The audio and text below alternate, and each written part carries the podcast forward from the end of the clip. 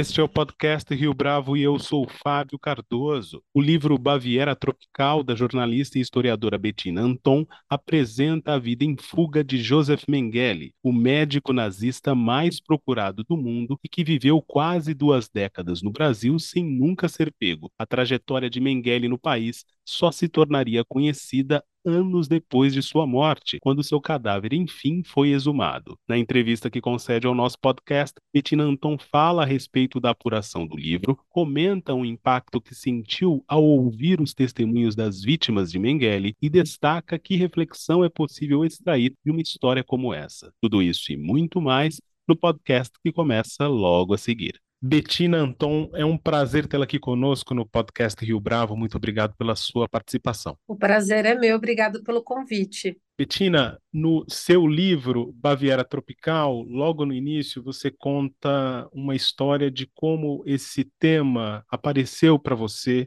e como é que essa história de alguma forma ficou presente na sua imaginação. Para o ouvinte que ainda não teve contato com o seu livro. Fala para a gente um pouco de como esse tema apareceu em formato de livro para você. Bom, o tema Mengele sempre ficou latente na minha mente desde que eu era criança, porque logo no começo do livro eu conto que a minha professora da escola, quando eu tinha seis anos, ela desapareceu de uma hora para outra quando eu estava tendo aula, e quando você tem seis anos é só uma professora que fica o tempo todo com você, então foi muito marcante para mim que ela desapareceu. Depois eu vim a saber que ela desapareceu porque foi ela a pessoa que deu abrigo ao Mengele aqui no Brasil, que protegeu ela e o marido nos últimos 10 anos da vida dele, e foi ela que enterrou Mengele com o nome falso no cemitério do Imbu. Então, quando eu era criança, o nome Mengele apareceu na escola, os adultos todos falavam, eu sabia que tinha acontecido alguma coisa muito grave. Depois eu vi também na televisão é, matérias nos programas de TV que, que falavam dos crimes que ele tinha cometido, mas eu não sabia exatamente quem ele era, o que, que era nazismo e tudo mais. Mas sempre ficou minha curiosidade, sempre ficou um tema latente, assim, para mim. Eu sou jornalista, né? Depois de 20 anos de experiência, sempre tive vontade de juntar também a minha formação em história, que eu fiz mestrado em história na Inglaterra, e resolvi então começar a pesquisar a história do Mengele aqui no Brasil. E uma das primeiras pessoas que eu procurei foi justamente a minha professora da época, a professora Lizelotti, que seria a pessoa mais indicada para poder é, dar mais detalhes de como foi a vida dele aqui nos últimos anos aqui no Brasil. Ele viveu aqui por 18 anos. Quase 20 anos morando no Brasil sem ser importunado ou pelo menos essa é a ideia que se tem quando esse nome aparece. Mas, na verdade, e de acordo com a sua investigação para esse livro, houve momentos em que ele foi investigado aqui no Brasil, né, que chegaram perto dele. É isso? Exatamente, é uma história super curiosa, porque o Mossad, que é o serviço de inteligência de Israel e considerado um dos melhores do mundo, junto com a CIA, que é o serviço de inteligência dos Estados Unidos, os agentes do Mossad chegaram aqui no estado de São Paulo, fizeram mais de uma missão aqui, a mais importante é que chegou mais perto, chegou inclusive frente a frente com ele, foi em 1962. O Mengele, nessa época, ele vivia em Serra Negra, mas mas ele tinha um amigo que tinha um sítio em Itapicirica da Serra. E os agentes, então, dizem que encontraram com ele frente a frente aqui. Tive a oportunidade, fui para Israel e tive a oportunidade de conversar com o comandante do Mossad. Na época em que eu conversei com ele, ele estava com 90 anos, né, o Rafi Eitan, e ele contou como foi essa operação. Ele me explicou como o Mossad agia, pelo menos naquela época. É, depois que eles encontravam o criminoso, o alvo do operação,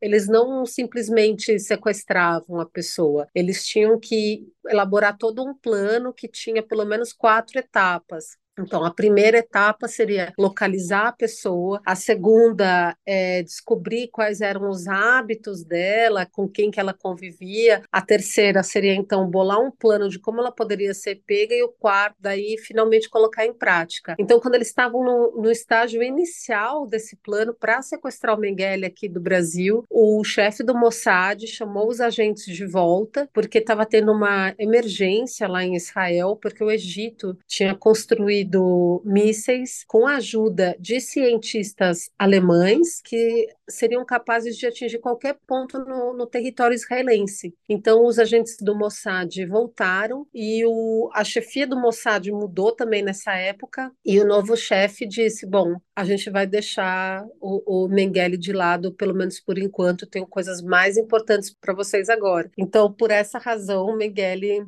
conseguiu escapar, pelo menos nesse episódio, foi por causa disso. No seu livro, Betina, você destaca que houve uma parcela significativa de pessoas que não quis deixar o Mengele à solta, o Mengele tranquilo, e assim como com outros nazistas notórios. Você sabia já dessa dimensão, ou seja, dessa parte que para muitos leitores brasileiros é oculta, de como uh, a comunidade fora do Brasil se importava com esse assunto, mesmo depois da Segunda Guerra Mundial, mesmo depois do desfecho? Não, eu não tinha ideia disso, e aliás, é, foi graças às vítimas do Mengele e também de outros sobreviventes do Holocausto que o corpo dele acabou sendo encontrado no Embu, né, em 1985, seis anos depois da morte dele em Bertioga. Mas se não fosse a atuação dos gêmeos do Mengele, eu destaco principalmente a Eva Moses Kor, que foi uma gêmea que estava com 10 anos em Auschwitz, passou por experimentos. Mengele injetou nela coisas que ela não sabia até o fim da vida o que tinha sido injetado nela. Ela ficou muito doente em Auschwitz, ela quase morreu. E ela tinha uma irmã gêmea, a Miriam. A Miriam ficou muito doente até quando ela tinha 50 anos, ela tinha o rim atrofiado e os médicos não conseguiam. Ela tinha várias infecções que não se curavam com antibióticos e os médicos queriam entender o que, que tinha acontecido com ela em Auschwitz, então pediam qualquer registro médico. E, obviamente, elas não tinham, né? Não tinham nada. Então, a Eva é, pensou assim: se eu conseguir reunir outros gêmeos que estiverem em Auschwitz, talvez cada um contando alguma coisa, a gente possa recuperar um pouco dessa história. Então, foi assim que ela começou a reunir todos os, os gêmeos do Mengele. Em 1985, quando fez 40 anos da libertação do campo de concentração, ela organizou com outros gêmeos um julgamento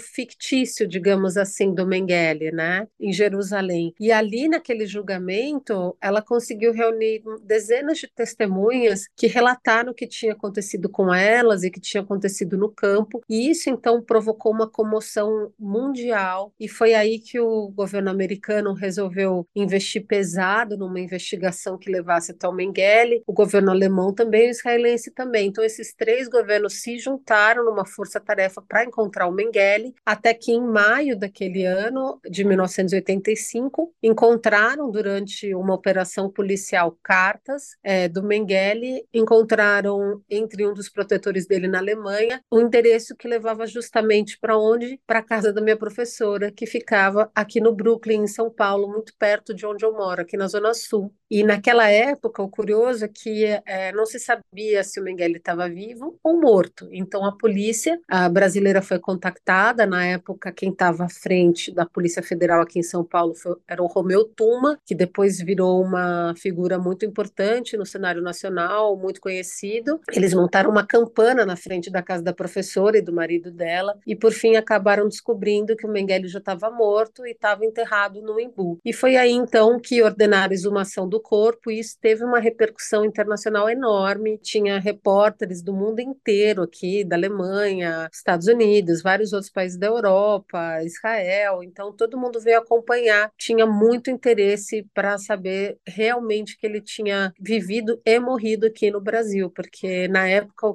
o que se pensava é que ele estava no Paraguai, né? Porque ele chegou a tirar a cidadania paraguaia. Então, o que os caçadores de nazista mais, mais famosos e conhecidos diziam era que o Mengele é, realmente estava no Paraguai, mas na verdade ele terminou os dias aqui no Brasil e na verdade ele já estava morto enquanto a caçada a ele ainda continuava. Agora, Betina, antes desse momento do corpo dele ter sido descoberto aqui no Brasil, a gente teve evidentemente o episódio nefasto da Segunda Guerra Mundial e você detalha no livro a ascensão do Mengele, que não era qualquer pessoa ou qualquer médico, ele tinha uma preparação muito sofisticada. Fala para o nosso ouvinte a importância disso para o que veio depois no livro, ou seja, para entender um pouco dessa da relevância dele, desse personagem para a história da Segunda Guerra Mundial e, claro, para a história do Brasil também depois, né? Sim, assim, a minha pesquisa, ela tem documentos inéditos que nunca tinham sido publicados em livros, principalmente documentação brasileira, da Polícia Federal e entrevistas aqui no Brasil. Agora, essa parte do exterior já foi pesquisada em outros países, mas eu achei que valia a pena, que era muito importante contextualizar o que o Mengele fez de fato em Auschwitz durante a Segunda Guerra, justamente para não dar margem para ninguém relativizar o que ele fez, que acabou acontecendo com a própria professora Liselotte, que falava que ele era um cientista, na verdade, e ela não tinha conhecimento de todos os crimes que ele cometeu, porque ele pintava um quadro um pouco mais colorido do que realmente foi. Ele falava que ele salvava pessoas das câmeras de gás e não sei o que mais. E isso pode até ser verdade de uma maneira muito pontual. Ele salvava um ou outro, que ele tinha interesse, por exemplo, quando milhares de pessoas foram é, liquidadas do campo de Theresienstadt,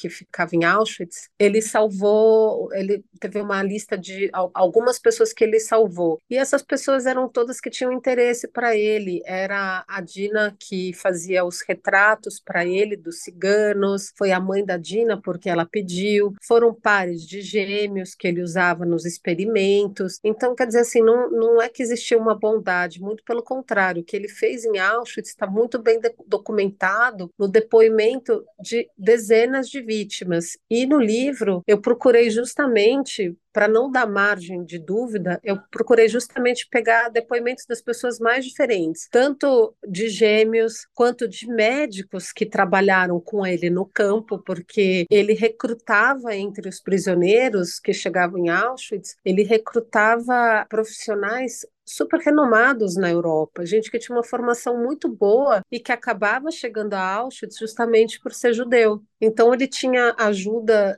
de trabalho escravo, digamos assim, do maior dermatologista é, de Praga, por exemplo, ou então de um grande hum, pediatra. Ele tinha um grande médico legista que trabalhava com ele, que era o Dr. Miklos, que deu depoimentos muito importantes sobre os crimes que o Mengele cometeu. O Dr. Miklos, médico legista, dizia que Mengele, quando um gêmeo morria, ele acabava matando o outro também, justamente para fazer a autópsia dos corpos e para poder comparar como que era um corpo de, de gêmeos, um saudável e o outro doente. Então, assim, a gente tem os depoimentos mais variados de pessoas de nacionalidades diferentes, de idades diferentes, para não restar dúvidas das atrocidades que o Mengele cometeu. O quanto foi difícil para você é uma pergunta que eu tenho bastante curiosidade, revirar esses arquivos e repassar por essas histórias, por esses depoimentos, não só com pesquisa bibliográfica, como historiadora, mas também como repórter, como jornalista que foi ouvir é, essas pessoas. Você chegou a hesitar em algum momento na hora de escrever esse texto ou de trazer essas passagens para o livro, ou esses depoimentos te fortaleciam, Metina?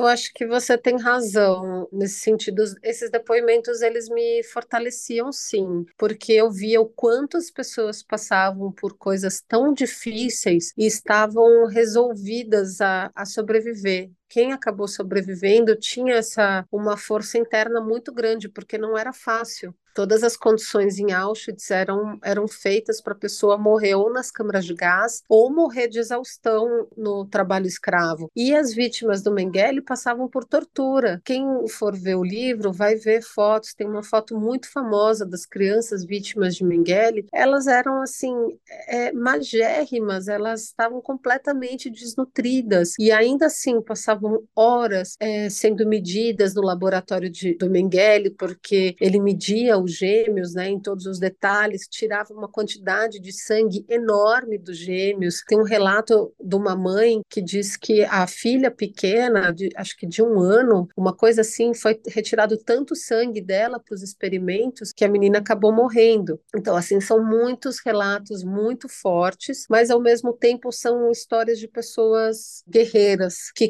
conseguiram encontrar forças e, e, e saíram dali, sabe? são relatos que fazem a gente pensar bastante, né? Eu acho que então tem isso que faz a gente ler e refletir. Betina, Mengele viveu no Brasil quase 20 anos sem nunca ser pego. Ainda assim, de acordo com a sua pesquisa, essa vida no Brasil foi uma vida tranquila ou foi uma vida atormentada, algo ressentida? Então, os livros até agora que foram feitos no exterior, eles sempre martelavam muito que Mengele não não foi a julgamento, mas teve uma vida muito deprimida aqui no Brasil, um final muito triste e que ele estava sempre muito deprimido. Eu concordo com isso até certo ponto, porque lendo as cartas dele, que estavam aqui arquivadas na Polícia Federal em Brasília, eu tenho uma visão um pouquinho diferente. Eu acho sim que durante todo o tempo em que ele esteve aqui no Brasil, ele tinha muito medo de ser sequestrado pelos judeus, como ele, ele colocava colocava, né, ele colocava nesses termos, principalmente depois do sequestro do Eichmann, que foi sequestrado, que era outro oficial nazista que organizou o transporte dos judeus da Europa para os campos de concentração, né, na Polônia, e o Eichmann foi encontrado em 1960 em Buenos Aires, foi sequestrado e levado para Jerusalém. Lá ele foi julgado e condenado à morte. E o Mengele tinha muito medo que isso acontecesse com ele. Tanto é que, a, quando ele morava em Serra Negra, ele mandou construir uma torre de observação no sítio dele, em que ele morava, e eu fui até lá, uma torre de 10 metros, só tinha uma estradinha de terra para chegar até lá. E ele ficava no alto dessa torre, ele, os relatos das pessoas que, que viviam lá, é que ele ficava bastante tempo para ver se tinha alguém chegando ou saindo. E também os relatos de que ele sempre andava rodeado de cachorros, quando ele saía desse sítio em Serra Negra, onde ele morou na década de 60. Agora, as cartas mais para o fim da vida dele deixou muito claro que ele ia viajar, que ele ia para a praia, não só para Bertioga, mas outras praias do litoral de São Paulo. Tem uma carta que ele fala que ele foi numa expedição para explorar cavernas com um amigo dele, Wolfram Bosser. Ele ia muito para o sítio e ele gostava muito da natureza aqui no Brasil, então ele descreve a Mata Atlântica. Ele gostava muito de trabalhar no jardim, ele tinha um jardim na casa dele que ficava aqui em frente à represa Billings, em São Paulo, que é a periferia de São Paulo Paulo, né, quase já na divisa com Diadema. Ele saía para ir ao cinema, ele relata isso, saía para tomar banhos de cachoeira. São todos relatos que, para mim, não condizem com alguém que tem uma vida deprimida. Ele tinha uma relação muito próxima com esses amigos, que não eram muitos, mas eram extremamente fiéis. Tanto é que nunca entregaram ele para as autoridades brasileiras, que podiam a qualquer momento é, fazer isso e acabaram não fazendo. E as fotos mesmo do livro mostram isso em vários momentos é, em que o Mengele está descontraído, está andando de barco, está com crianças, está consertando um, um telhado, enfim, que ele está fazendo atividades de uma pessoa normal e que está aproveitando a vida. Quais eram os recursos que o Mengele acessava para ter essa vida tranquila aqui no Brasil, eh, Betina? Então, durante todo o tempo em que o Mengele esteve no Brasil, ele recebeu ajuda da família dele, da Baviera. A família dele era dona de uma empresa de máquinas agrícolas e o tempo todo eles mandavam enviados, um deles era o Hans Sedlemeyer, que era um funcionário fiel da família e, ao mesmo tempo, estudou com Mengele na escola. Então, ele vinha aqui para o Brasil e trazia dinheiro para Mengele. Também há relatos que um dos companheiros, camaradas que eles chamavam, nazistas, que é o piloto Hans Ulrich Rudel, que foi o piloto mais condecorado da Força Aérea do Hitler, ele também trouxe dinheiro em algumas oportunidades aqui para o Mengele. Essa foi uma parte que a Polícia Federal não investigou, não foi o foco da investigação da Polícia Federal aqui no Brasil quando se descobriu que o Mengele poderia estar aqui. O foco da polícia era determinar que ele tinha morado no Brasil. Mas, fazendo a pesquisa para o livro,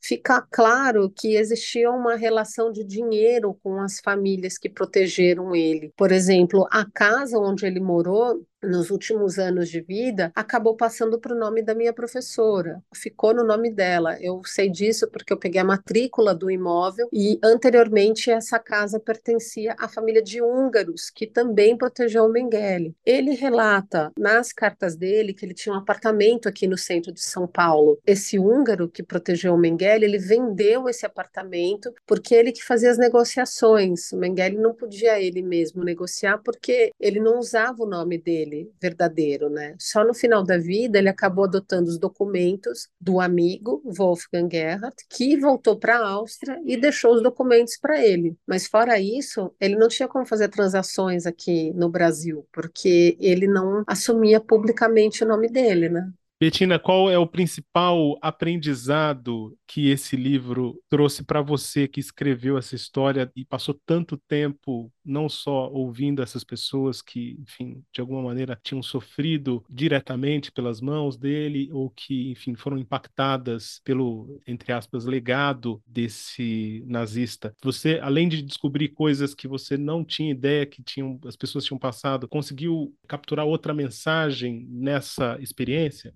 Olha, eu acho que dá para fazer muitas reflexões em diversas camadas a partir desse livro, né? Porque ele, se você for ver bem, ele não trata apenas de um assunto, ele trata de vários. Ele trata da Segunda Guerra, do Holocausto, mas ele também trata de, de pesquisas clínicas, ele trata também de amizade e de família, como entregar ou não um criminoso, sobre bondade, sobre ética, enfim. Então, eu tive uma série de reflexões e cada hora eu vou tendo mais reflexões na verdade, até conforme eu vou dando as entrevistas. Mas, por exemplo, do ponto de vista das vítimas e que sofreram esses crimes tão bárbaros, eu aprendi muito que foi muito importante o papel delas de ir atrás, de denunciar, de não desistir, sabe? Então, ao longo do livro, tudo bem, o Mengele não foi pego, mas outros nazistas foram pegos e que viviam uma vida que não teriam sido punidos se não fosse o trabalho de gente que não desistiu de uma punição. Outra coisa que eu penso também, do ponto de vista das pessoas que abrigaram o Mengele aqui no Brasil, principalmente em relação à minha professora, que, como eu disse no início, considerava ele um cientista e não um médico sem escrúpulos, capaz de torturar pessoas, eu fico pensando muito assim, como faltou para ela uma reflexão de pensar um pouco maior de pensar um pouco nos atos e as consequências dos atos que ela teve. O Mengele, para ela e para a família dela, era o tio Pedro, titio Pedro, até que eles chamavam. Mas então, para a vida dela, era muito conveniente aquele tio que era próximo, cuidava, cuidava dos filhos dela, que tinha essa proximidade. Mas será que ela não pensou nas vítimas? Será que ela não pensou nas consequências morais para as vítimas que tiveram que conviver com o fato que esse criminoso não foi punido, então eu fico pensando também na nossa vida o quanto às vezes a gente não deixa de pensar nas consequências um pouco mais macro do, dos nossos atos, né? Então acho que esse livro convida um pouco a, esse, essa reflexão também, a esse raciocínio. Enfim, tem mais um monte de questões aí que a gente poderia discutir, por exemplo, as pesquisas clínicas, né? Que depois da Segunda Guerra teve uma mudança muito grande a partir do julgamento de Nuremberg, que foi criado o Código de Nuremberg, que orienta as pesquisas clínicas até hoje. Então, a regra número um na pesquisa clínica, isso todo mundo que trabalha com isso sabe, é que o paciente tem que estar tá consciente e consentir em participar de uma pesquisa. E essa foi uma mudança positiva no mundo, foi uma, uma mudança em direção a uma vida, um mundo mais civilizado. Então, foi um impacto positivo que teve, que a gente viu um avanço positivo depois da Segunda Guerra. Enfim, eu acho que, que, que são várias questões. A gente pode pensar também no papel do Rolf Mengele, que é o filho dele, ou os próprios filhos da Liselotte, o que, que eles têm a ver com os crimes que os pais cometeram. Também muito em relação ao que aconteceu com a geração alemã depois do pós-guerra, como logo depois da guerra ninguém falava do Holocausto, e mais tarde esse tema começou a surgir e foi mudando a perspectiva e a opinião dos alemães em relação a isso. Hoje em dia, a Alemanha é um dos países que mais combatem o antissemitismo e realmente faz muita questão de lembrar do que aconteceu no Holocausto, justamente para isso não se repetir. Então, é um grande exemplo para os outros países sobre como a gente deve é, lidar com erros do passado. Então, assim, tem uma série de reflexões que a gente pode fazer a partir do livro e vou gostar de saber de outras também que surgirem por aí. Betina Anton, foi um prazer tê-la aqui conosco no podcast Rio Bravo. Muito obrigado pela entrevista e parabéns pelo livro. Ah, muito obrigada. Um abraço. Até mais. E esta foi mais uma edição do podcast Rio Bravo. O podcast Rio Bravo é uma conversa semanal que traz assuntos que afetam os mercados no longo prazo. Ouça, comente e compartilhe. No X, antigo Twitter, nosso perfil é @rio Bravo. A Rio Bravo é uma gestora de recursos com foco em quatro estratégias de investimentos: fundos imobiliários, renda fixa, renda variável e multimercados. Há mais de duas décadas fazemos a ponte entre a sociedade e o mercado. Nossos conteúdos estão disponíveis no site www.riobravo.com.br, onde você também conhece mais a nossa história.